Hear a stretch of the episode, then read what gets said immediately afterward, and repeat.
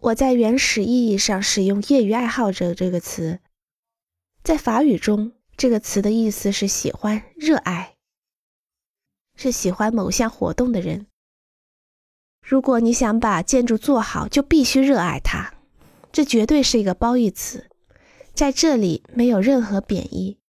我认为，非专业人员虽然没有建筑学专业的证书和学位，但是他们热爱建筑的精神是做好建筑最重要的因素。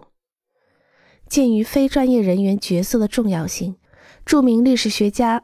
丹尼尔·鲍斯丁以不容置疑的口气谈论非专业人员精神。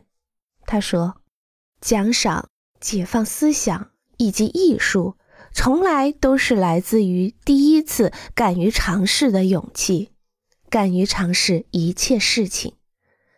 一个潜心的非专业人员不必是一个天才，不必墨守成规。”从长远来看，不合时宜的规矩总会被抛弃。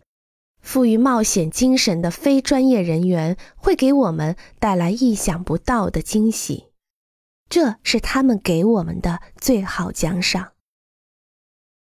显然，帮助非专业人员学习建筑学知识，值得我们倾注精力。